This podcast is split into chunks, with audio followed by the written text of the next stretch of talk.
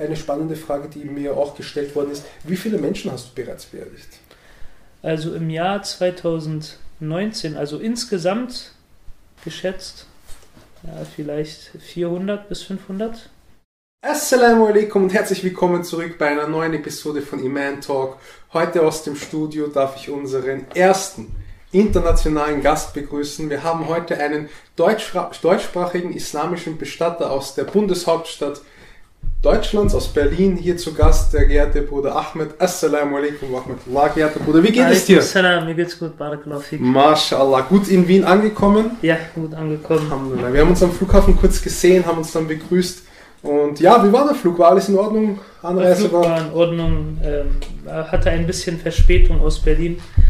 Ähm, aber ansonsten war ja recht kurz, war nur eine Stunde und was zehn Minuten ungefähr. War angenehm, ja. War okay. Ja, und dann haben wir dich abgeholt und dann sind wir direkt äh, heute hier und haben heute ein Thema vorbereitet, was jeden von uns eines Tages mit der Gewissheit betreffen wird. Wir haben heute das Thema der islamischen Bestattung und der, des Konzepts der Achira. Vor allem werden wir uns heute aber auch speziell über deine Arbeit als islamischer Bestatter unterhalten. Und da, geehrter Bruder, würde ich dich gerne mal ähm, fragen, weil wir auch sehr viele Zuschauerfragen bekommen haben. Wir haben ja auch äh, auf Social Media haben wir da auch Fragen bekommen. Und die, die spannendste Frage, mit der würde ich gleich beginnen. Mhm. Wie kam es zu der Idee, dass du islamischer Bestatter bist? Oder besser gesagt, wie bist du zum Entschluss gekommen, sich dieser Berufung, kann man sie ja vielleicht so nennen, nachzugehen. Wie lief das ab? Wie, wie war das damals? Okay. Bismillah, Alhamdulillah, wassalatu wassalamu ala Rasulillah. Bevor ich darauf antworte, wollte ich mich erstmal bei dir und bei dem Bruder Sertac und den anderen Brüdern von Iman bedanken dafür, dass ihr mich eingeladen habt zu diesem äh, Interview und der Veranstaltung, inshallah, insgesamt. Jetzt zu deiner Frage, wie kam es dazu, dass ich äh, Bestatter wurde? Das fing äh, so in etwa im Jahr 2008 an, also jetzt vor ungefähr zehn Jahren. Ähm, da bin ich äh, noch alleinstehend gewesen, hatte meine erste eigene Wohnung und äh, neben der Ausbildung doch recht viel Zeit. Und dann habe ich äh, immer mal wieder ausgeholfen bei einigen islamischen Bestattern in Berlin. Ähm, die haben regelmäßig bei mir in der Moschee gebetet und äh, die haben halt gesehen, dass ich häufig in der Moschee bin und haben mich gefragt, ja, Ahmed, willst du nicht mal mitkommen zur Waschung, zur islamischen Waschung? Eingeladen wurdest Ja, da wurde ich eingeladen zu einer, zu mehreren islamischen Waschungen und ich kann mich an diese ersten islamischen äh, Waschungen in Neukölln noch erinnern, subhanallah, als sei es gestern gewesen. Ja. Ich kann mich sogar noch an die erste erinnern, wo ich dann wirklich auch Angst hatte. Aber wenn du mir erlaubst, gehe ich einfach mal so rein Bitte in die schön, Angelegenheit. Okay, na, das ist sehr spannend, ein sehr spannendes Thema. Ja, Bitte schön. Ver, ähm, diese erste islamische Waschung war äh, eine Waschung, die ich nie vergessen werde. Und ich habe ähm, durch diese Waschung, die ich gemacht habe, immer einen, äh, einen Einfluss auf mein Inneres äh, verspürt. Und ich wusste, dass das genau etwas ist, was ich gerne machen will. Ja? So war es so, dass ich äh, bei dieser ersten Waschung halt äh, gemerkt habe und auch gesehen habe. Anders hört man das ja immer nur von Bekannten. Mhm. Aber bei dieser ersten Waschung habe ich das auch selber gesehen, wie äh, ähm, trügerisch dieses Leben doch ist und wie schnell es vorbeigeht und äh, wie viel dann am Ende tatsächlich übrig bleibt vom, äh, vom Menschen an sich, also von seinem Äußeren. Ähm, und äh, da habe ich dann immer mal wieder mit teilgenommen an dieser Sache, an äh, islamischen Bestattungen, also an dem Prozess vom Anfang bis zum Ende. Und dann irgendwann im Jahr 2013 habe ich dann den Entschluss gefasst, äh, Bestatter zu werden, also das selber zu machen mit meiner eigenen Firma. Das habe ich dann gemacht und äh, ja, Alhamdulillah, bis jetzt äh, mache ich das und äh, wir vergrößern uns jetzt auch und ähm, es ist äh, ein Beruf, der verbindet zwischen äh, gottesdienstlichen Handlungen, zwischen Ibadah und gleichzeitig auch äh, verbindet es mit dem Talab Rizq, also dass man nach, dem, nach der Versorgung strebt. Und das ist eine sehr schöne Symbiose. Yani. Man verbindet da diese beiden Dinge miteinander. So kam heißt, das bei mir. Seit circa sechs Jahren ist es dann sozusagen deine, deine Beschäftigung. Genau, so genau, ja. Darf ich dich fragen, wenn wir, viele haben mit diesem Thema noch keine Erfahrung gehabt. Die meisten Zuseher sind in einem Alter, wo man vermeintlich noch denkt, der Tod ist weit weg, aber Allahu allem, wann das äh, der, der, Fall sein dürfte. Jetzt angenommen, eine, ein Muslim ist, ähm, mit Gewissheit ist er jetzt verstorben und du hast davon Kenntnis bekommen. Wie läuft das ab? Wie Wie erfährst du generell von einem Sterbefall? Wie läuft das da ab? Ähm, das ist äh, in der Regel immer derselbe äh, Ablauf. Manchmal ist es auch so, dass ich schon äh, davon also angerufen werde von äh, Angehörigen und die mich darauf vorbereiten und mir darüber mich darüber informieren, dass gerade ihr Vater oder die Mutter oder halt ein Familienangehöriger im Sterben liegt. Mhm. Ja, dann in so einem Fall mache ich dann alles schon fertig, noch bevor derjenige verstorben Ach, ist. schon ja. im Vorhinein. Ja, im Vorhinein Ah, okay. fängt man schon an, so einige Dinge zu klären. Okay. Wo soll er denn dann beerdigt werden? Aber das auch immer nur dann, wenn wirklich sicher ist, dass derjenige verstirbt. Ja? Also wenn er, wenn die Ärzte schon sagen, der ist jetzt, äh, hat nur noch ein paar Stunden, ja, dann in so einem Fall beginne ich schon mit äh, einigen Vorbereitungen. Aber die Regel, und dazu komme ich jetzt, ist, dass äh, wenn jemand verstirbt, äh, rufen die Angehörigen in der Regel immer ihren Bestatter des Vertrauens an. Oder die rufen halt andere Angehörige an, die schon mal einen äh, Verstorbenen Okay. hatten und die gute Erfahrungen gemacht haben mit einem Bestatter. Und so wird dann die Nummer herumgegeben, bis mich dann jemand anruft. Dann äh, spreche ich mit jetzt diese, dieser Präzedenzfall, äh, einen Sohn oder eine Tochter von einem Verstorbenen. Und die fragen mich halt, was soll ich machen?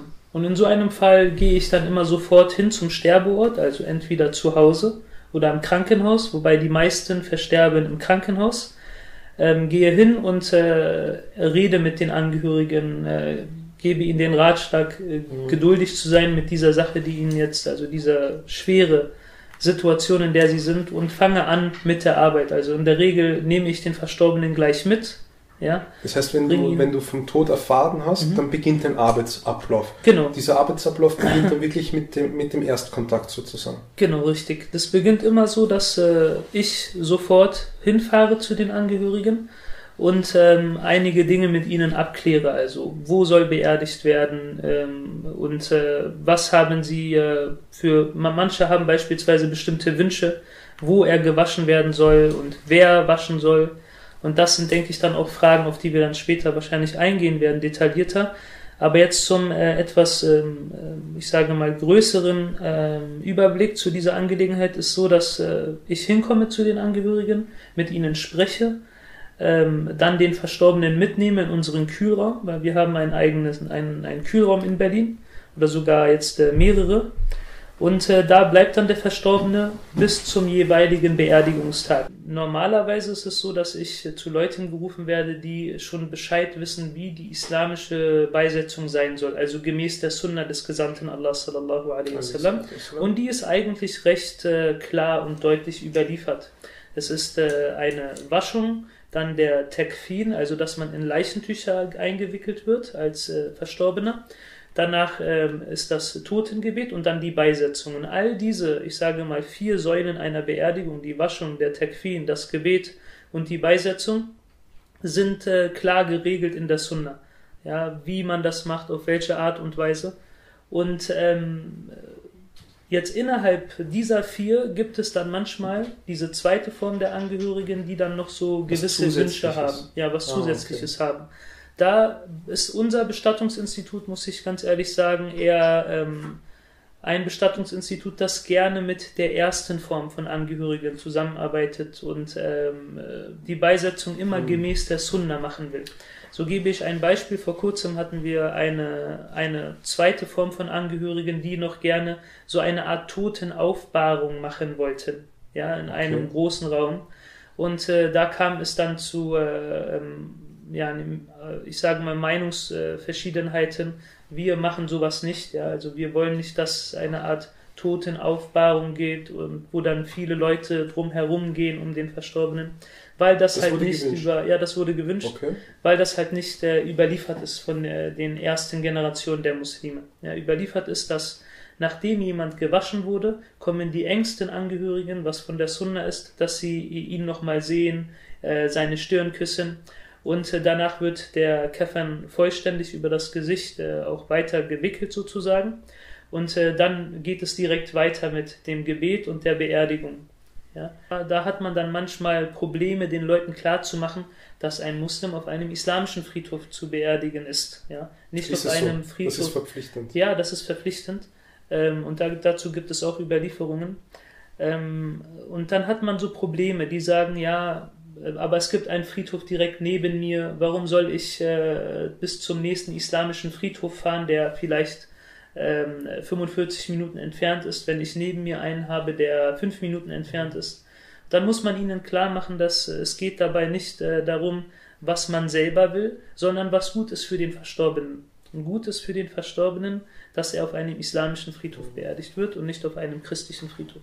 Das ist also auch eine, da muss man dann auch diese weiten, weiten Wege in Kauf nehmen sozusagen. Genau. Und ist das auch genau ein, ein, darf man dann auch in einem bestimmten Abteil an einem christlichen Friedhof oder einem anderen theologischen Friedhof beerdigt werden oder muss man explizit in einem gesamten islamischen Friedhof beerdigt werden? Was ist da so die Gelehrten? Ja, Al-Asl, also das ursprüngliche, ist, dass es ein rein islamischer Friedhof sein soll. Mhm. Aber wir ähm, befinden uns ja jetzt, wie gesagt, äh, in, äh, in, für uns jetzt in meinem Fall in Berlin oder halt die Umgebung, auch wie Sachsen, da beerdigen wir auch häufig äh, auf, äh, in, in, Gegenden, in denen es keinen reinen islamischen Friedhof gibt. Okay. Und so dann erlaubt uns ja, abgetrennte. Genau, äh, das, das sind Friedhöfe, die jetzt städtisch sind, also nicht unbedingt einer Religionsgemeinschaft gehören, sondern halt staatliche Friedhöfe sind.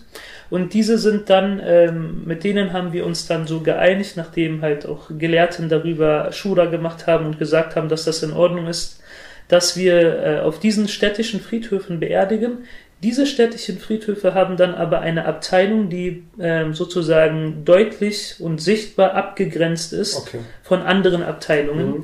Diese abgegrenzte Abteilung ist dann diese islamische Abteilung.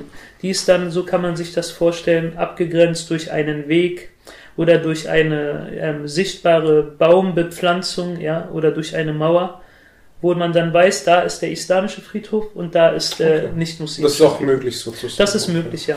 So haben wir in Berlin, um, äh, ja, so haben wir in Berlin jetzt äh, insgesamt äh, drei, ja, drei oder man kann sogar sagen vier Friedhöfe, in denen wir sozusagen auf städtischen Friedhöfen eigene Abteilungen haben für Muslime. Marshall, das heißt, das ist in Berlin sozusagen schon eine gewisse, da, da wollte ich auf die nächste Frage kommen, wie das Ganze Bestatter, die, die Branche der Bestattung, der islamischen Bestattung in Deutschland oder in Berlin oder generell besetzt ist. Ist das eher ein, ist das eine Branche, weil das ist natürlich auch ein, ein Arbeitsplatz, den du mhm. hast.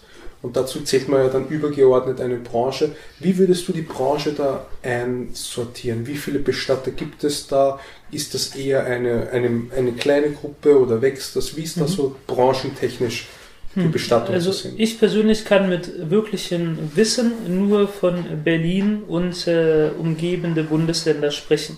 So habe ich jetzt gerade die Möglichkeit, auf eine schöne große deutsche Deutschlandkarte und Österreich und Schweiz zu sehen. Ähm, was Berlin, Brandenburg und Mecklenburg-Vorpommern angeht und äh, Sachsen, da gibt es tatsächlich nur wenig äh, wirklich, also wirklich islamische Bestatter, von Muslimen angeführte Bestattungsunternehmen. In Berlin selber, komme ich jetzt zu diesem ähm, Teil, haben wir ungefähr, ich würde sagen, sieben Bestatter jetzt. Und äh, es gibt türkische Bestatter, es gibt arabische Bestatter, es gibt äh, auch einen bosnischen Bestatter.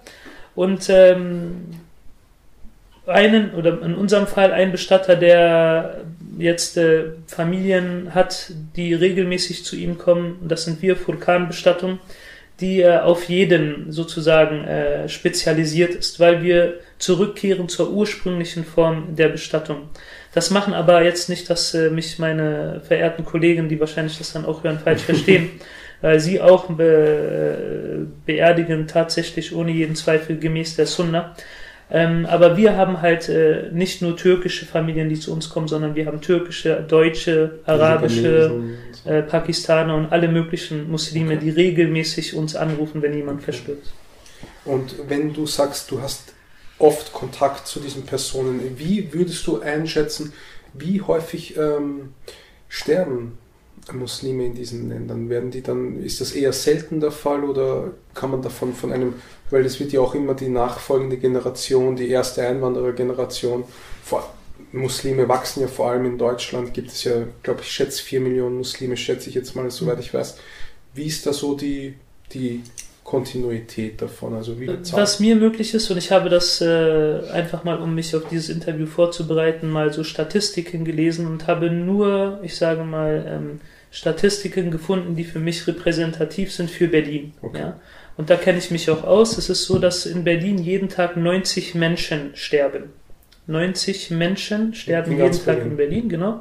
Und von denen würde ich schätzen, sind ungefähr fünf äh, Muslime. Fünf bis zehn Muslime. Das ist ja natürlich immer wechselnd. Die Zahl kann man ja nicht genau sagen, okay. aber so würde ich es schätzen. Und die werden dann halt verteilt auf alle Bestatter. Und äh, mhm. dementsprechend könnte man dann multiplizieren auf den Monat und oder auf das Jahr. Wir haben äh, mehr Muslime im, im, Westen als im Osten von Deutschland. Also alle westlichen Bundesländer haben äh, definitiv viel mehr Muslime als beispielsweise im Süden oder im Osten. Mhm. Ja. Ähm, was aber interessant ist, ich denke auch für die äh, vielen Zuhörer von Iman, ähm, ist äh, die äh, Entscheidung der Angehörigen, wo beerdigt zu werden. So also, beobachten wir als Bestatter. Wo wird da die Beerdigung stattfinden genau. in der genau. Regel? Also wenn du von einem Sterbefall informiert wurdest, wo wird da in der Regel beerdigt, bestattet? Da gibt es einen Unterschied zwischen ähm, Muslimen, die hier geboren sind, ja, und Muslimen, die nicht hier geboren sind, also äh, ältere äh, Leute. Ähm, die jungen Muslime, so wie ich, wir fühlen uns eher heimisch in Deutschland und wir würden uns auch selbst als äh, Deutsche mit arabischem oder türkischem Migrationshintergrund bezeichnen. Deshalb wir würden, oder ich beispielsweise, werde lieber oder möchte lieber in Berlin beerdigt werden. Wobei da die Sunna jetzt auch gut, dass wir das hier machen, ist, dass man dort beerdigt wird, wo man verstorben ist. Das ist äh, das, was überliefert wurde von äh, den Salaf und auch vom Gesandten Allah, dass man dort beerdigt wird, wo man verstorben ist und nicht, dass man überführt wird. Mhm. Jetzt gibt es aber ähm, manche Muslime, die sagen, nein, ich fühle mich heimisch in der in der, in, in, meiner, in der Heimat meiner Eltern und ich möchte dort neben ihnen beerdigt werden. So ist das islamisch auch erlaubt. Es sollte aber, um diesen Prozess bis zur eigentlichen Beerdigung zu beschleunigen, dort beerdigt werden, in der Stadt, in der man verstorben ist, auf einem Friedhof. Ja. Und wenn ich dich frage, ähm, du bist ja eine gewisse, du hast ja auch etwas Gewisses lernen müssen. Du hast ja auch eine Schule besuchen müssen, sozusagen, eine Art Ausbildung, oder? Wie gestaltet sich da die Ausbildung als Bestatter? Muss man da irgendwelche Kurse machen? Es ist so, dass ähm, wir, ähm, es gibt eine Ausbildung, die man machen kann als Bestatter. Und äh, für uns, äh, also ich als muslimischer Bestatter, es ist definitiv äh, von fundamentaler Wichtigkeit, dass man ähm, genau studiert hat, wie ein Muslim beerdigt werden soll und dass man auch äh, ständig Rücksprache hält mit äh, Gelehrten oder ähm, Shuyuch, die äh, jetzt ein, ein richtig fundiertes islamisches Verständnis haben, weil häufig sind äh, die Sterbefälle nicht gleich. Manchmal hat man Leute, die äh, auf unterschiedliche Art und Weise, unterschiedlichste Arten und Weisen verstorben sind. Ja, dann muss man halt fragen, soll der gewaschen werden? Wie genau soll er, ähm, soll mit diesem Verstorbenen umgegangen werden? Kann ich euch ein Beispiel geben. Manchmal hat man Suizide, manchmal hat man Leute, die erdrosselt wurden oder unterschiedlichste Arten und Weisen. Und dann ähm, ist der Leichnam, Leichnam hat dann eine gewisse, ähm, wie sagt, sagt man, eine gewisse Situation, ein yeah. Äußeres. Und dann muss man fragen, soll man ihn so waschen oder so? Deshalb diese islamische Ausbildung, die haben wir in Saudi-Arabien gemacht. Ja? Ah, ich habe studiert in Riyadh und ähm, da haben wir gewisse Seminare gehabt, in denen uns äh, beigebracht wurde, wie genau die islamische Bestattung vonstatten geht. Eine grundlegende Frage bei islamischen Themen sind ja auch die, die Konnexe mit nicht-muslimischen Personen. Da wollte ich die, die Frage stellen, Hast du schon mal Nicht-Muslime beerdigt oder wie sieht es da aus? Was ist da so die Grund, was ist da die Grundlage, wenn, wenn beispielsweise, dass du, wenn man verheiratet ist und die Partnerin ist äh, Nicht-Muslime, kann man die islamisch bestatten? Wie ist das also mit der Bestattung von Nicht-Muslimen aus mhm. islamischer Perspektive? Ja, zur islamischen Perspektive, so gibt es da eine sehr bekannte Überlieferung, in der der Gesandte Allah von Ali ibn Abi Talib angesprochen wurde, nachdem Abu Talib verstorben ist, der ja nicht Muslim war. Er sagte der Gesandte Allah, geh und kümmere dich um die Beerdigung deines verstorbenen Vaters. Und äh, da, daraus entnehmen wir die Erlaubnis im Islam, dass man einen nicht-muslimischen Angehörigen beerdigen darf. Man darf ihn aber dann natürlich nicht waschen, nicht in Käffern, also doch in Käffern schon, ja, aber man darf nicht ihn waschen und man darf auch nicht auf ihn beten, sondern man soll ihn beerdigen auf einem nicht-muslimischen Friedhof. Okay, also das heißt, die Möglichkeit, dass man nicht-muslimische Verwandte oder, also gilt das nur für Verwandte oder gilt das auch für fremde Personen? Kann das, auch ein ähm, Nicht-Muslim zu dir kann ein nicht-muslimischer Vater bei dir beerdigt werden, beispielsweise? Ja, das Grundsätzliche, grundsätzlich ist es ursprünglich zur Zeit des Gesandten ja so gewesen, dass es keine Bestatter gab. Da haben die Familienangehörigen sich gegenseitig äh, fertig gemacht, also für die Beerdigung und dann beerdigt. Heute ist es ja so, dass wir Bestatter haben. Und äh, wenn also ein Nicht-Muslim zu mir käme und mich darum bitten würde, seinen nicht-muslimischen Angehörigen, der verstorben ist, zu beerdigen, so ist es für mich erlaubt, ihn zu beerdigen. Aber wie gesagt, halt ähm, nicht äh, mit irgendwelchen religiösen Inhalten. Okay. Ja, also ich darf jetzt nicht irgendwie, weil er jetzt beispielsweise Christ oder einer anderen Religion angehört, darf ich jetzt nicht diese Rolle eines Pfarrers annehmen, sondern ich darf diese logistische Beerdigung machen. Ja, also ich darf den Verstorbenen nehmen, mich um die behördlichen ähm, Angelegenheiten kümmern und ihn dann tatsächlich auch sozusagen beerdigen auf einem Friedhof. Aber jetzt äh, irgendwelche religiösen Rituelle, die sind uns nicht erlaubt. Okay, das ist sehr spannend, das wusste ich nicht. Das ist, bin ich auch sehr dankbar, dass man hier ein bisschen ja, mehr Wissen sammeln darf. Bezüglich der Be Angehörigen, die du eben erwähnt hast, die Personen, die dann nachkommen zu diesen Personen, wie ist da der Umgang mit den, mit den Angehörigen? Was, was ist da besonders wichtig, dass man mit diesen Personen umgeht, kommuniziert? Weil die, die setzen sich ja einer großen Stresssituation, einer großen emotionalen Leitsituation aus? Was ist da besonders wichtig aus Bestatter, islamischer Bestattersicht? Ähm, grundsätzlich, lieber Bruder Amir, ist, äh, wenn jemand verstirbt, der eigene Vater beispielsweise oder die Mutter, das ja der, die Regel ist, ähm, ist das eine sehr, sehr schwierige Situation. Ja. Es ist, äh, man, allein wenn man sich kurz nochmal verinnerlicht, das ist die Person deines Lebens der dich dein ganzes Leben lang äh, versorgt hat, dir geholfen hat, dich erzogen hat. Und dann auf einmal ist er weg. Weg in einer anderen, ja, nee, im, äh, weg raus aus der Dunya. Ja, ver, ähm, deshalb äh, die Situation an sich, niemand wird sie sich wirklich richtig vorstellen können, außer er, dass er selber jemanden verloren hat. Ver, so gehen wir Bestatter auch rein in diese Situation. Und äh, dementsprechend muss man dann auch mit den Angehörigen reden. Und da gibt es einige Sunnen, ähm, die man machen kann. Ich denke, bevor ich darauf eingehe, sollte ich, um die Chronologie einzuhalten, mal kurz über Folgendes sprechen. Und das war auch eine meiner Absichten, wieso ich hier sitze, dass diese große Zuhörerschaft, inshallah, ähm, einige Punkte hört, die Sunnan sind, wie man Sehr umgehen gerne. sollte, wenn jemand nach, verstirbt. Wir sprechen nachher noch intensiv über die ah, islamischen okay, Abläufe und so weiter, aber du kannst auch gerne was vorwegnehmen. Du bist nee, gut, dann ähm, machen wir das so, dass drauf, ich okay? nochmal äh, so Wir sprechen ja noch im, im, Detail über die Vorgänge, über die theologischen Grundlagen. Okay. Die Frage ist, eine spannende Frage, die mir auch gestellt worden ist, wie viele Menschen hast du bereits beerdigt? Also im Jahr 2019, also insgesamt insgesamt, also 2018 hatten wir ungefähr 100, 100 äh, Sterbefälle ungefähr dein, dein Unternehmen. Ja, richtig, mein Unternehmen. Und du persönlich, wie viel hast du, ähm, wie viele äh, Tote gewaschen und beerdigt? Geschätzt. Geschätzt. Ja, vielleicht 400 bis 500. So würde ich schätzen, Allahu alam, ja. In deinem ganzen Leben? Ja, in meinem ganzen Leben, ja. Wow, möge Allah ja. dich dafür Amin, ja, Amin. Wie ist das so mit, wir haben ja häufig den Fall, dass Menschen eine gewisse Angst vor dem Tod haben. Hast du Angst vor dem Tod, wenn du den Tod sozusagen jeden Tag auf deinem Arbeitsplatz triffst?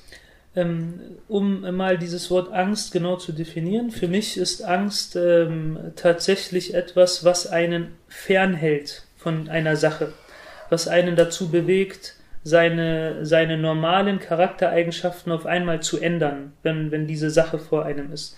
So würde ich das deshalb nicht äh, formulieren, dass ich Angst habe vor, der, vor dem Tod weil dadurch, dass ich jeden Tag ständig mit dieser Sache konfrontiert bin, mit dem Sterben, ist es eher ähm, eine Sache, subhanallah, das ist jetzt eine sehr persönliche Angelegenheit, ist das etwas, ähm, worauf man sich viel eher immer ständig vorbereiten will. Ja? Man arbeitet darauf, dass, ey, du wirst bald sterben. Hier hast du schon wieder einen Leichnam, den du jetzt wäscht und vorbereitest. Und schon morgen könnte es sein, dass du auf diesem kalten Tisch, diesem metalligen Tisch legen wirst und du gewaschen werden wirst. Deshalb streng dich an. Nicht, dass du irgendwann sagst, äh, nachdem du gestorben bist, ja, hätte ich bloß mehr gemacht für diese Sache. Deshalb sagte der Gesandte Allah sallallahu alaihi wasallam so, auch, ähm, Akthiru min dhikrat hadim al-maut. Das heißt so viel wie, äh, gedenkt häufig dem Genusszerstörer. Das ist der Tod, sagte der Gesandte Allah. Und er sagt auch, Al-Kayyisu fina man amila lima ba'd al-Maut. Der Intelligente von uns ist derjenige, der sich vorbereitet auf den Tod und dafür tut, für das, was nach dem Tod kommen wird. Sich vorbereitet. Deshalb, genau. Damit ist äh, nicht gemeint, dass man unbedingt sterben will. Nein, keineswegs. Nicht, dass das jemand falsch versteht, sondern es ist viel eher so darauf, ähm, äh, so zu verstehen, dass man sich darüber im Klaren sein soll, dass man heute, morgen oder in äh, ja, relativ nächster Zeit jeder sterben wird und äh, dass man äh, nicht so leben soll, als würde man niemals sterben, sondern so leben soll, als würde man äh, bald sterben und sich auch dementsprechend darauf vorbereiten mit vielen guten Taten und Gottesfurcht und guten äh, Charaktereigenschaften. Das heißt, du hast auch eigentlich häufig den Tod in deinem Kopf, in deinen Gedanken. Und Richtig. könnte man sagen, dass der Tod ein großer Teil deines Lebens ist? Definitiv, das kann man genauso sagen, na. Ja. Wie ist das äh, mit der psychischen und physischen ähm, Herausforderung als Bestatter? Hat das irgendwelche großen psychischen und physischen nachfolgen, wie beispielsweise ein Maurer, jemand, der, an, der Mauern baut, der hat sehr viele Gelenke und solche Herausforderungen. Lehrer haben wir häufig mit Burnout-Syndromen. Gibt es da irgendwas als islamischer Bestatter? Gibt es da irgendwelche Folgen von der Arbeit, ja. Stressfaktoren oder sowas? Lass uns das am besten mal auf zwei teilen. Was die äh, psychischen angeht, so ähm, hat man definitiv manchmal Sterbefälle, die man mit nach Hause nimmt, Achim. Manchmal hat man Sterbefälle von kleinen Kindern. So kann ich mich jetzt, äh, um ein Beispiel zu geben, einmal habe ich ähm, ein, ein, ein kleines Kind, was verstorben ist, dadurch, dass es ertrunken ist im Kindergarten. Ja? Das haben wir gefahren von Westdeutschland bis nach Berlin und dann überführt nach Tschetschenien. Ähm, auf, der ganzen, auf dem ganzen Weg von dort bis nach Berlin, das sind ungefähr sechs Stunden mit dem Auto, ähm, äh, geht einem das nicht aus dem Kopf, weil man selbst, in diesem Fall, ich habe ja einen, einen kleinen Sohn, ähm, macht man sich Sorgen und äh, man denkt viel darüber nach. Und so, so eine Sterbefälle gehen einen schon an die Psyche, ja, weil äh, es ist sehr, sehr traurig, Achim, wenn man junge, wenn junge Kinder sterben oder wenn äh, Menschen auf, auf einmal aus dem Leben gerissen werden, Familienväter, die Kinder hinterlassen oder eine, ja, Kinder hinterlassen, wie gesagt, oder vielleicht sogar Schulden hinterlassen. Ja, das ist dann immer sehr, sehr schwer. Aber andererseits hat man auch manchmal Sterbefälle, Bruder, in denen ähm, der Mann äh, praktizierend war und bekannt dafür war, dass er ein sehr, sehr guter Mensch war. Dann diesen Leuten, für die macht man Dua und man freut sich für sie, weil inshallah das, inshallah das, was sie erwartet nach dem Tod, besser ist als dieses Leben, diese Dunya, in der wir sind. Es ist so und so. Ja? Die Regel ist aber natürlich, also das ist normalerweise, dass es äh, alte Menschen sind, die versterben. Das ist wahrscheinlich die Regel. Das oder? ist das die Regel. Wahrscheinlich ja. zwei Drittel der Leute über 50, 60. Ja, so könnte man das tatsächlich einordnen. Na, ist richtig, ja. Für, ähm, das ist dann ähm, natürlich auch nicht einfach, ja, weil jeder, jedes Versterben und jede Situation bei Angehörigen ist immer eine äh, sensible, keine einfache Situation. Aber ähm, bei diesen Sterbefällen grundsätzlich ist es tatsächlich eine, ein, eine typische islamische Beisetzung ohne, eine psychische, ohne einen psychischen Einfluss auf äh, einen selbst. Jetzt, was die körperliche Belastung angeht, nachdem wir über die psychische geredet haben, so die körperliche ist Alhamdulillah bei uns Muslimen so, dass ähm, die äh, Angehörigen einen sehr großen körperlichen Anteil haben an der Beerdigung an sich. Also das heißt, sie tragen mit einem, sie waschen mit einem und sie beerdigen dann auch mit äh, dem Bestatter, also mit uns, ähm, den Verstorbenen. Dadurch hat man keine großen körperliche Belastung. Okay. Ja, genau. Aber manchmal hat man natürlich auch das ist auch die äh, Seltenheit, dass wir manchmal Verstorbene haben, die alleine sind.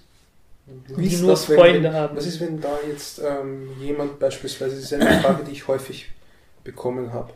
Was ist, wenn jemand ähm, konvertiert und das halt für sich so geheim gehalten Oh, hat? Das halt, fik, dass du das also fragst. ich, Sehr gut. ich möchte Das diese Frage noch präzisieren Ja. und dir dann stellen. Was ist mit Menschen, die im Geheimen sozusagen den Islam annehmen und dann sagen, ich habe mit Allah, das sind ja Muslime, ich habe mit Allah jetzt die Verbindung, ich bin sein Diener und so weiter. Und sie erzählen vielleicht nur einer Person davon, vielleicht ihrer Ehefrau und vielleicht nur ihrem Mann oder so.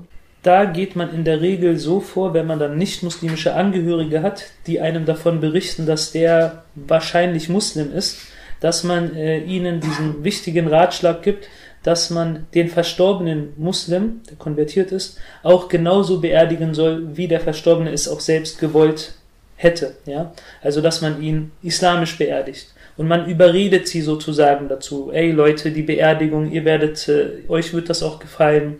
Wir werden das schön gestalten. Weil äh, nicht-muslimische Eltern wollen ja im Grunde auch wirklich nichts anderes als eine schöne Beerdigung für ihre Allerliebsten, also für ihre Kinder ja, oder für ihre Familienangehörige. Stimmt sicher.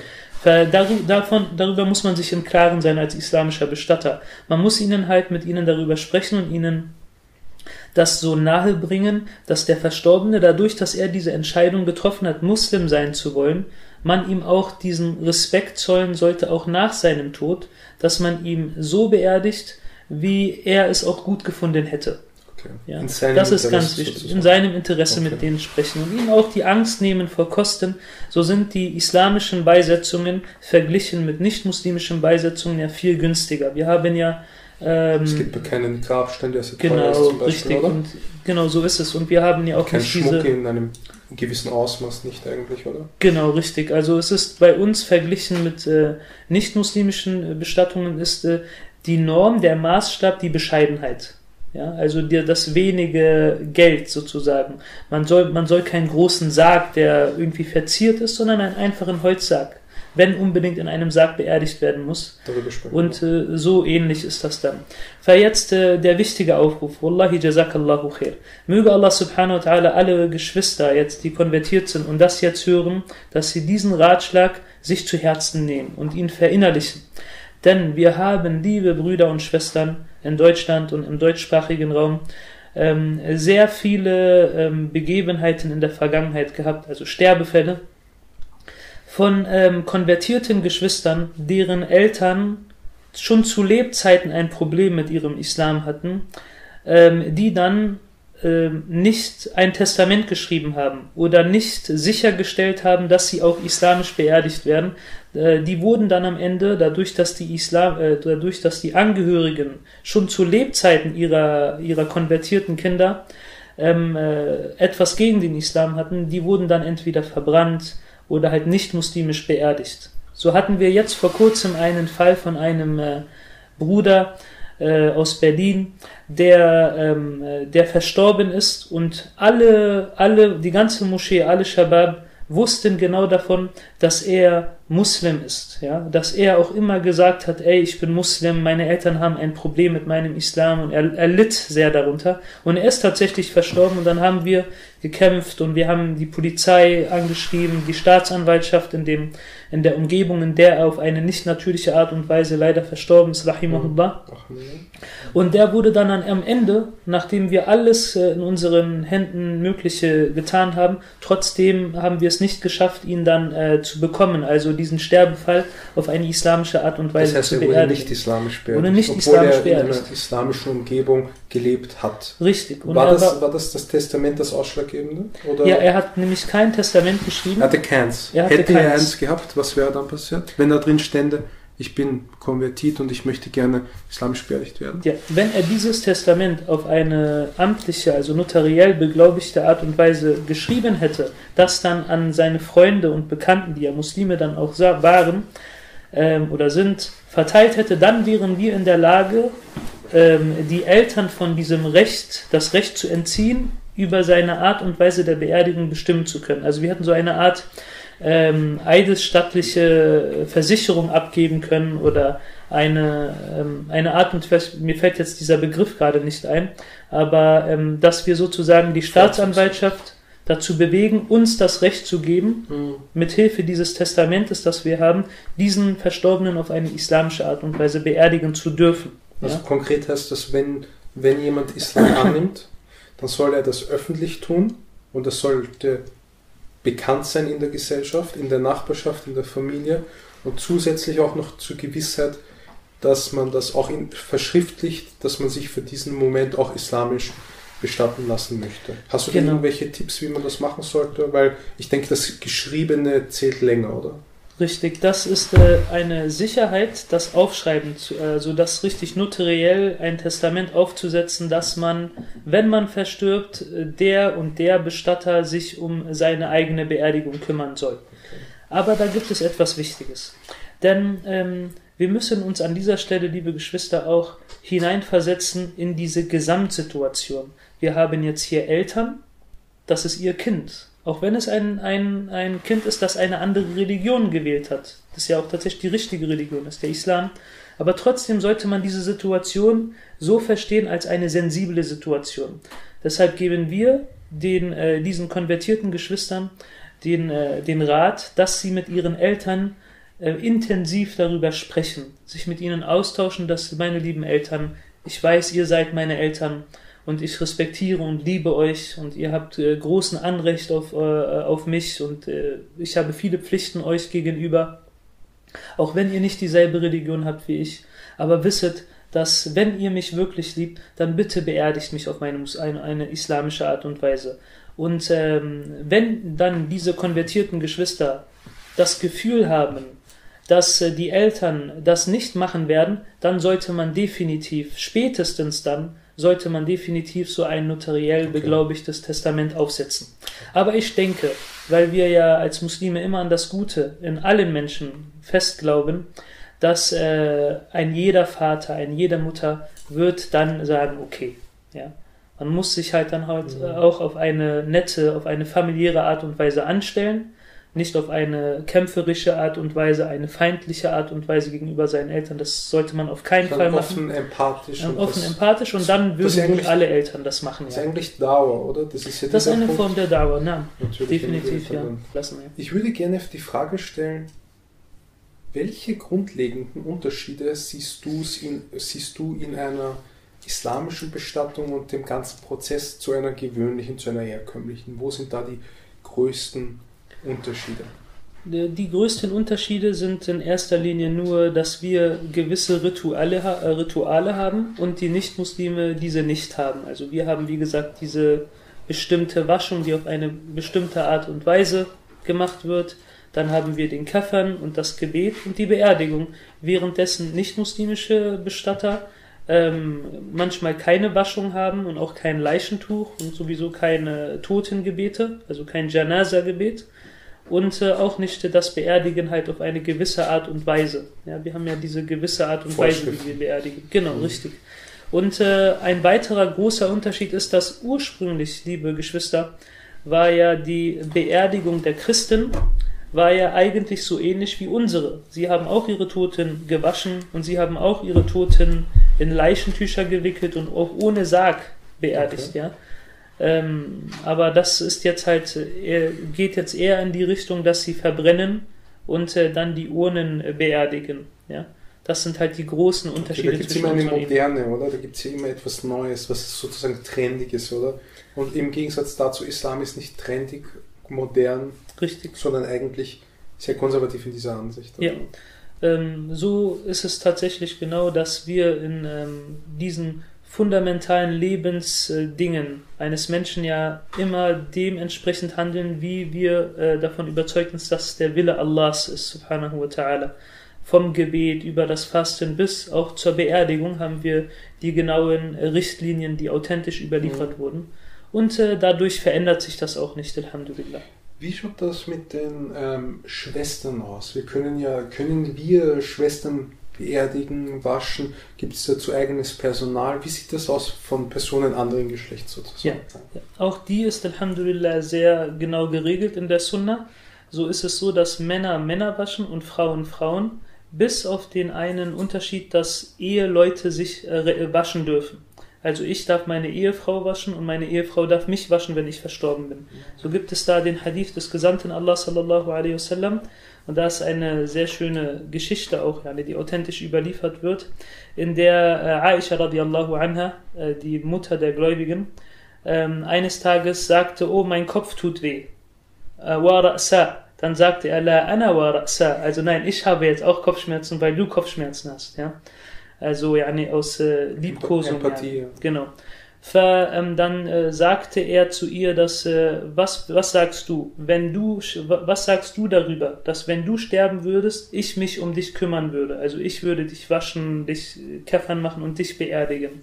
Und daraus entnehmen wir, dass es erlaubt ist für einen Mann seine Ehefrau zu waschen und andersherum gibt es den Beweis, dass Aisha sagte, genau das Gegenteil, ohne jetzt nochmal den Hadith, okay. einen anderen Hadith erwähnen zu müssen. Aber generell ist das äh, der Fall, generell, dass es gleichgeschlechtlich genau, mit, da, mit, dieser Ausnahme. Ja. Und dafür haben wir bei Furkan-Bestattung auch äh, ein Team von Schwestern, die ähm, sich dann darum kümmern, freiwillig. Die sind auch erfahren, oder? Also das ja. heißt, die kann man dann auch kontaktieren, wenn das, wenn der Fall der Fälle eintritt. Nein, zu, zu, konkret zum der Fall der Fälle.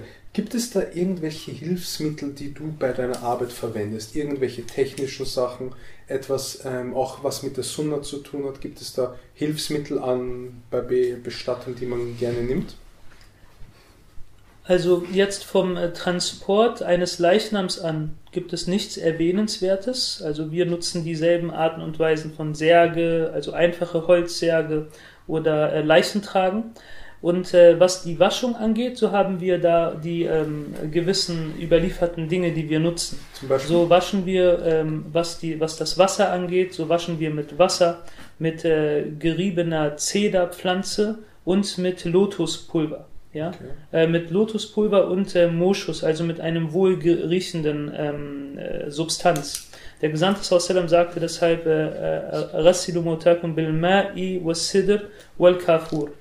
Und ähm, die Art und Weise der Waschung ist ja auch etwas Besonderes. Es ist ja nicht äh, ähm, eine einfache, einfach nur Wasser über einen Leichnam kippen, sondern es hat eine gewisse Struktur. Struktur das ist ja Stück für Stück wird das bearbeitet. Genau, richtig. Oder? Jetzt grundsätzlich würde ich empfehlen, also wenn man äh, es möchte, wenn man sich erinnern möchte an den Tod, sich damit beschäftigen möchte, so als ich sage jetzt einfach mal in äh, neu-islamischem Deutsch äh, Iman, Iman Booster haben möchte, also man möchte sein Iman stärken, dann kann ich es empfehlen, grundsätzlich zum Friedhof zu gehen, um selber die Gräber mit den eigenen Augen zu sehen. Dadurch wird man sich bewusst darüber, und das ist ja der eigentliche Grund des Besuchens der Gräber, ist nicht unbedingt das Besuchen eines Verstorbenen, der im Grab liegt, mhm. sondern das Primärziel eines Besuches des Friedhofes sollte es sein, ähm, äh, sozusagen sich darüber im Klaren zu sein und diese, diese Gewissheit aufzufrischen, dass man selber sterben wird. Darum geht es. Wenn man also sagt, ich möchte äh, mich damit beschäftigen, dann würde ich eher empfehlen, dass man einfach den Friedhof besucht, weil das war die Tat der Salaf, dass immer wenn sie dieses brauchten, haben sie die Friedhöfe besucht. Und äh, was äh, äh, das angeht, dass man ähm, sagt, man möchte sich ein bisschen genauer damit befassen, dann kann ich, würde ich eher empfehlen, dass man einfach ähm, in einer Moschee ähm, in einen Unterricht geht, in dem ähm, diese, diese gottesdienstlichen Handlungen durchgenommen werden auf eine islamwissenschaftliche okay. Art und Weise, also Fiqh unterrichtet wird, das genau. Verständnis. Und das ist, denke ich, das ist nutzvoller, als dass man jetzt in eine äh, ich sage mal, in eine Leichenhalle geht oder ähnliches, weil dadurch hat man dann auch fundiertes Wissen, mit dem man dann wieder nach Hause geht. Ja? Und zu guter Letzt gibt es natürlich, wer nicht die Möglichkeit hat, gibt es dieses von mir bereits erwähnte Video ähm, bei YouTube und da gibt es jede Menge gute Sachen. Und falls man dann immer noch nichts hat, dann kann man auch gerne Vulkanbestattungen anrufen, inshallah. MashaAllah. Und da gibt es sehr viele, auch du hast es angesprochen, theologische und ja, physikalische Prozesse und da würde es mich sehr interessieren, ähm, was mit dem menschlichen Körper per se passiert, wenn er unter der Erde ist. Also wenn wir dann nicht nur gestorben sind, sondern auch begraben sind. Und da würde ich dich gerne fragen, was passiert an, was passiert einerseits biologisch mit uns, mhm. Was passiert mit den Prozessen? Wie schaut es aus mit den Resten und so weiter? Und was passiert theologisch mit uns im Grab? Könntest du uns da vielleicht einen kleinen Einblick geben? Okay. Was die biologische Veränderung des Körpers angeht, so ist die ja, denke ich, ähm, kann man sich sehr gut vorstellen. Äh, es ist tatsächlich so, dass dieser Körper, meine verehrten Geschwister, ist ein Körper, der äh, ja, nee, an sich vergänglich ist. Durch und durch. Und sobald man beerdigt wurde, beginnt auch direkt oder direkt nach dem Tod eigentlich, schon vor der Beerdigung, beginnt ja der Verwesungsprozess, der dann spätestens in der Erde und wir hier in Europa haben eine sehr nährstoffreiche Erde. Das heißt, es regnet sehr viel, da passiert sehr, sehr viel in der Erde bei uns. Beginnt, äh, also äh, geht dieser Verwesungsprozess äh, schneller als in Erden, die sehr trocken sind, wo okay. da nicht viel biologische Bewegung ist. Und ähm, nach ungefähr, ich würde sagen, nach ungefähr zehn Jahren ist dann auch nicht mehr viel übrig, außer wenige Knochen. Und was übrig bleibt von einem Körper, ähm, ist tatsächlich der, äh, ein, ein sehr fester äh, Teil des Steißbeines, aus dem wir auch äh, laut Hadithen äh, wieder von dort sozusagen beginnt dann die Wiederschöpfung von dort, Allah subhanahu wa ta'ala wird eine gewisse Flüssigkeit regnen lassen, die äh, unsere Körper wieder ähm, von, vom Steißbein an sich aus wieder äh, entwickeln wird, dass wir wieder Körper haben. Denn Allah subhanahu wa ta'ala hat uns aus der Erde erschaffen, in ihr sterben lassen und aus ihr wird er uns wieder erschaffen. Auf diese Art und Weise, die im Koran erwähnt ist und auch in den Hadith.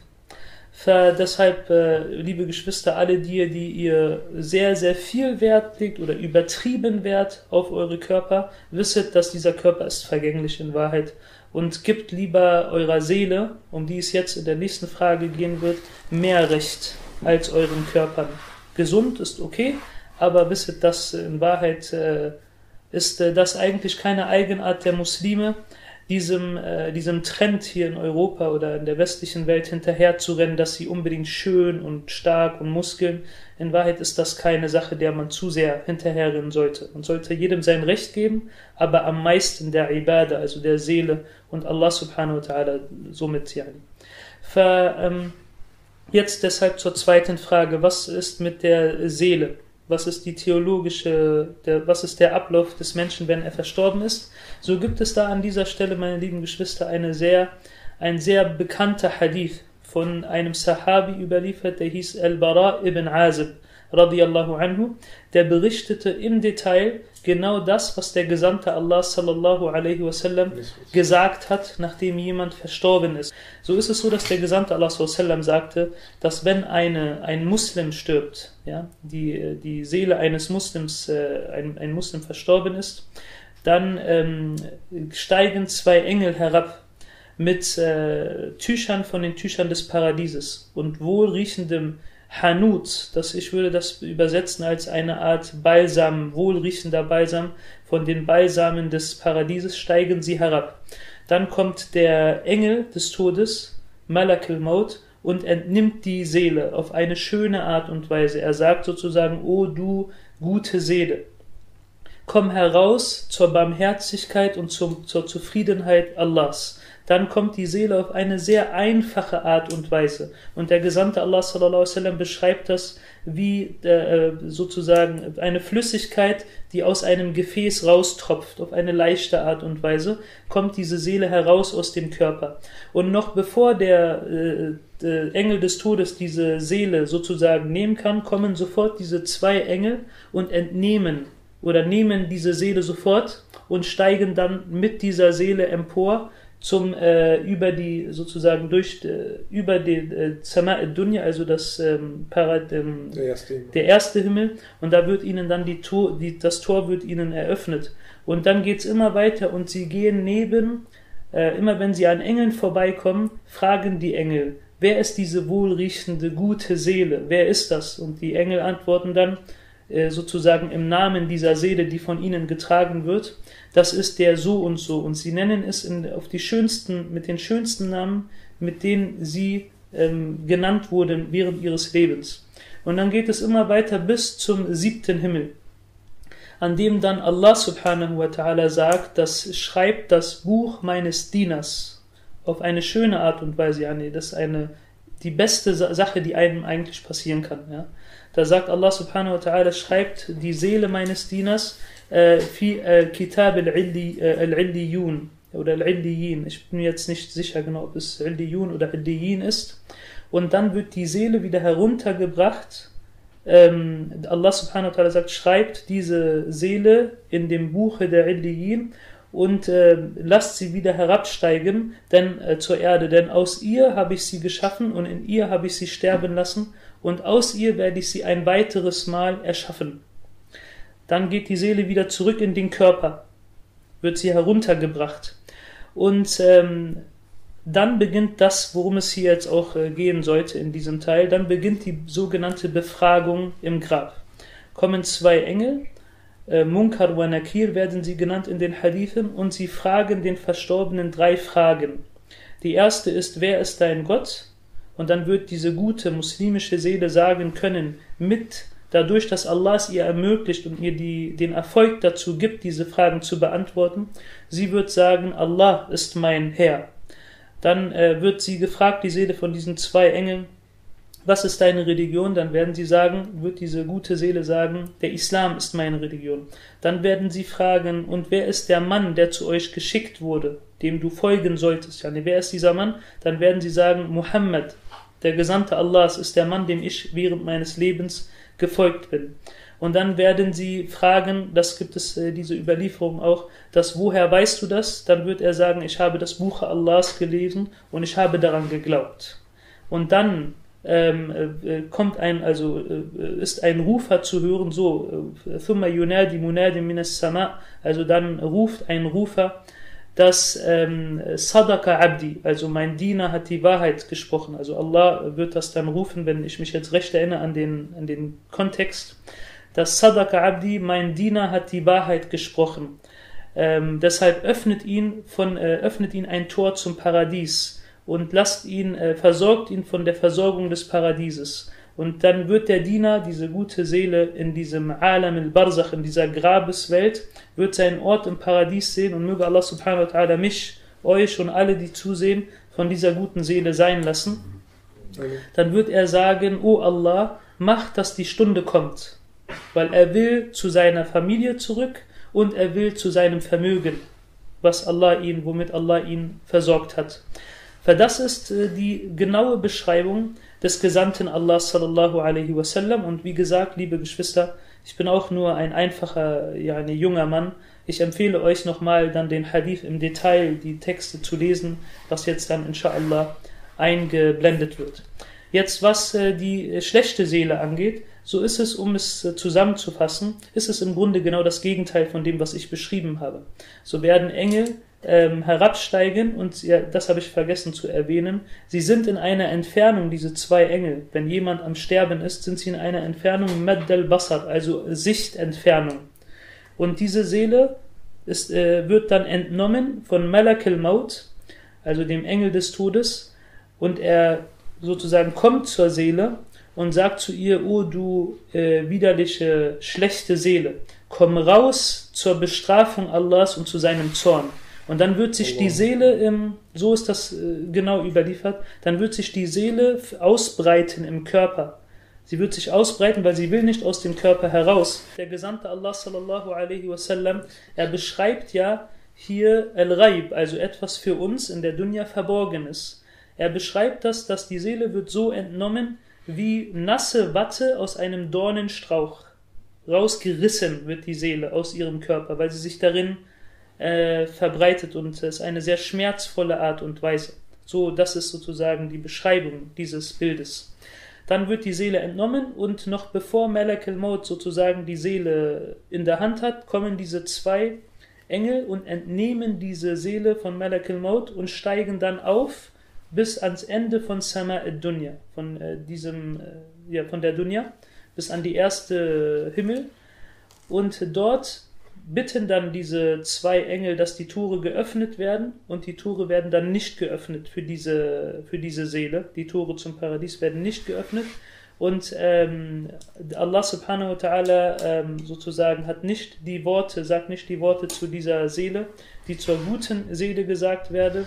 Und dann wird die Seele heruntergeworfen von Sama dunya heruntergeworfen von dieser Grenze in sein Grab, in sein, ähm, in sein, in seinen Körper wieder zurück. Und da gibt es dann eine Ayah an dieser Stelle, die dann der Gesandte Allah sallallahu alaihi wasallam rezitiert hat an dieser Stelle. Ich weiß sie jetzt nicht mehr aus dem Kopf, weil ich sie äh, nicht auswendig gelernt habe, den ganzen Hadith. Aber es ist so, dass der Gesandte Allah sallam, äh, die Ayah rezitierte, in der es darum ging, dass Allah beschreibt die äh, Seele, die äh, sozusagen ähm, nicht ihm gegenüber Tawhid hat, also eine Mushrika-Seele, ein, ein, ein Götzendiener-Seele, die ähm, sozusagen dann heruntergeworfen wird von, äh, in die, vom Himmel zurück in die Erde. Und das ist halt eine sehr, sehr schlimme Sache. Und dann rezitierte der Gesandte Allah die Eier, die ich jetzt aber im Kopf habe, dass äh, eine, eine, eine Götzendiener-Seele, also eine Seele eines Nicht-Muslims, sie wird nicht in das Paradies hineinkommen, Niemals wird sie das, in das Paradies hineinkommen, genauso wenig wie ein Kamel nicht durch ein Nadelöhr passt. Also es gibt keine Nicht-Muslime im Paradies.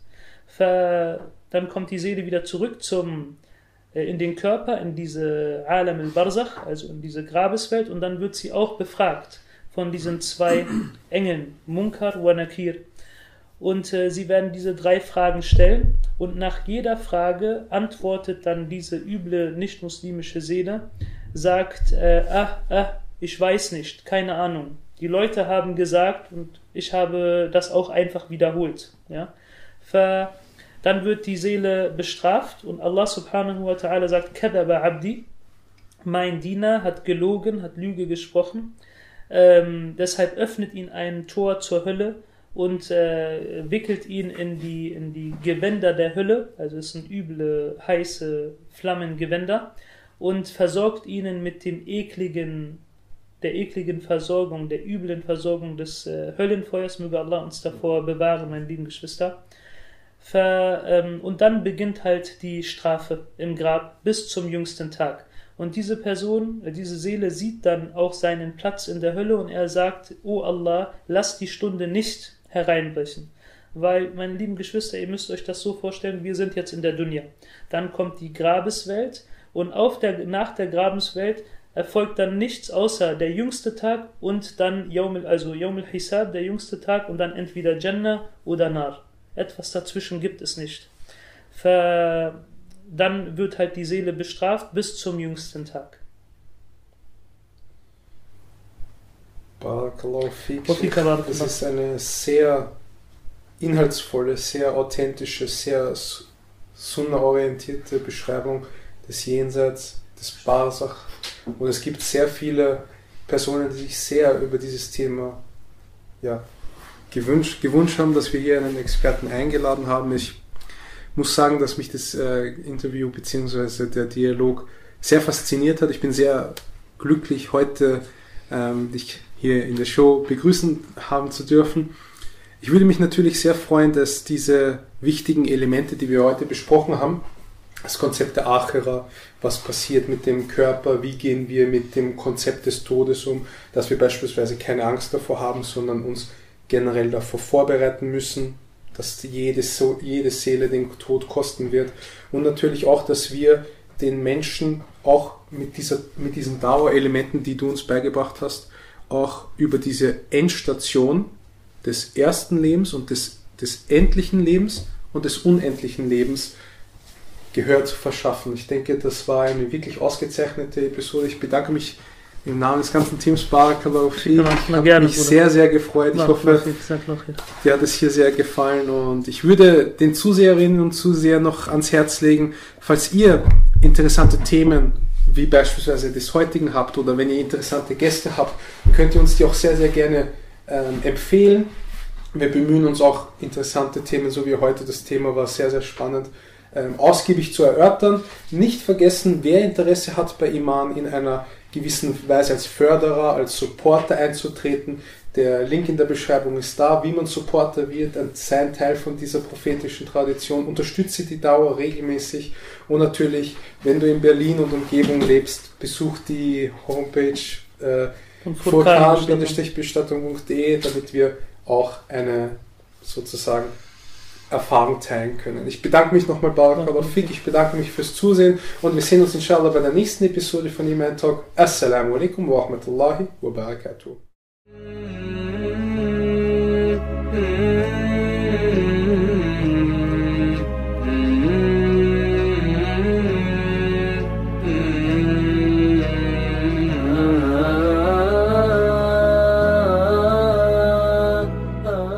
Wenn dir diese Show gefällt und du noch weitere Gäste sehen möchtest, dann werde auch du ein Iman-Supporter und unterstütze unsere Arbeit langfristig. Profitiere von kostenfrei zugesendeten Dauermaterial und sieh Woche für Woche, wie deine regelmäßige Spende für die Dauer verwendet wird. Wenn du von Iman überzeugt bist, dann klicke jetzt den ersten Link in der Beschreibung und werde noch heute Iman Dauer Supporter. Danke vielmals.